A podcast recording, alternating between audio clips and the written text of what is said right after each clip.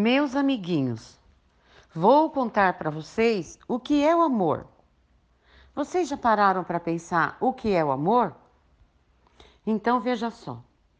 Numa sala de aula haviam várias crianças.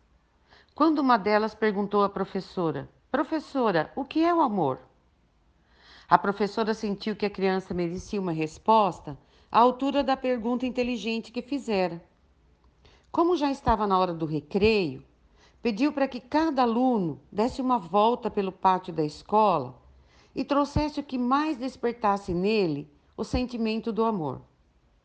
As crianças saíram apressadas e, ao voltarem, a professora disse: Quero que cada um mostre o que trouxe consigo. A primeira criança disse: Eu trouxe esta flor, não é linda? A segunda criança falou: eu trouxe essa borboleta. Veja o colorido de suas asas. Vou colocá-la em minha coleção. A terceira criança completou. Eu trouxe esse filhote de passarinho. Ele havia caído do ninho junto com outro irmão. Não é uma gracinha? E assim as crianças foram se colocando. Terminada a exposição, a professora notou que havia uma criança que tinha ficado quieta o tempo todo. Ela estava vermelha de vergonha, pois nada havia trazido. A professora se dirigiu a ela e perguntou: Por que você nada trouxe? E a criança timidamente respondeu: Desculpa, professora. Vi a flor e senti o seu perfume. Pensei em arrancá-la, mas preferi deixá-la para que seu perfume exalasse por mais tempo. Vi também a borboleta, leve, colorida, ela parecia tão feliz que não tive coragem de aprisioná-la.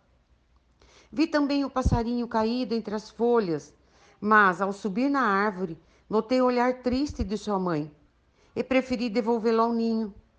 Portanto, professora, trago comigo o perfume da flor, a sensação da liberdade da borboleta e a gratidão que senti nos olhos da mãe do passarinho.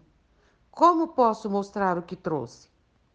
A professora agradeceu a criança e lhe deu uma nota máxima, pois ela fora a única que percebera que só podemos trazer amor no coração.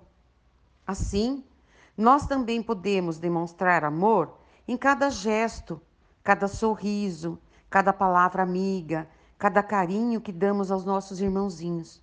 O amor é o bem maior que podemos ter em nosso coração assim como é o amor de Deus para conosco.